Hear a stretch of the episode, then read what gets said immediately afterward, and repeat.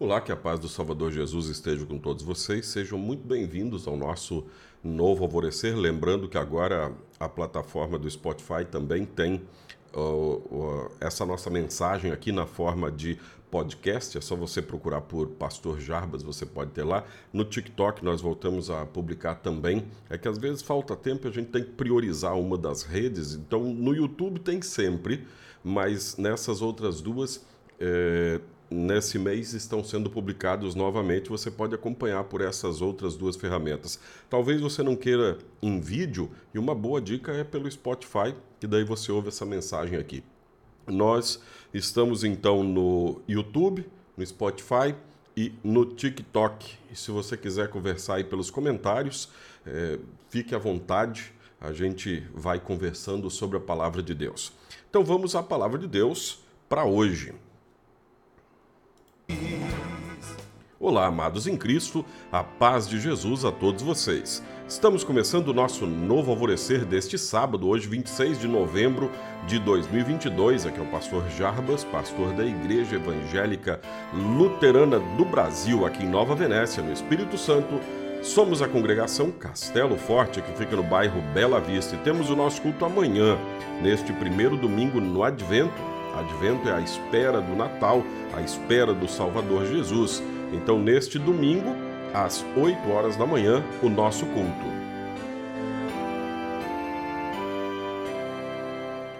A paz que só Jesus pode dar.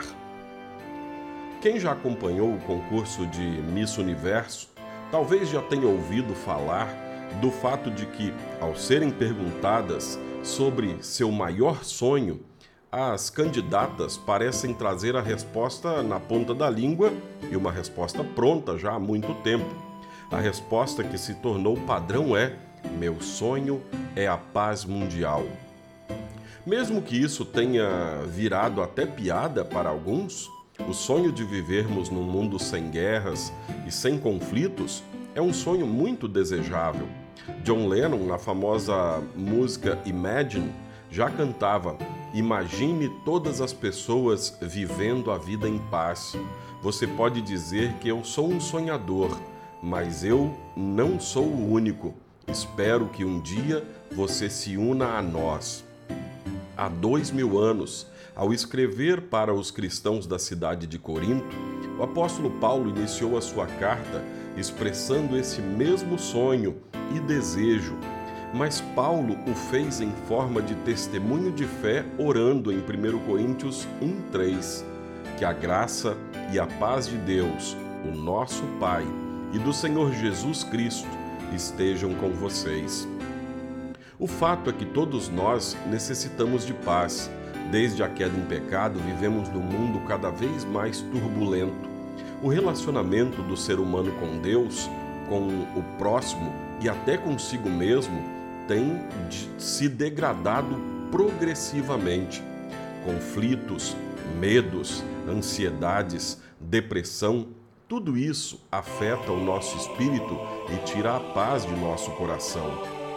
Mas a paz que o apóstolo Paulo anuncia é uma paz profunda e duradoura que responde por um nome, Jesus Cristo.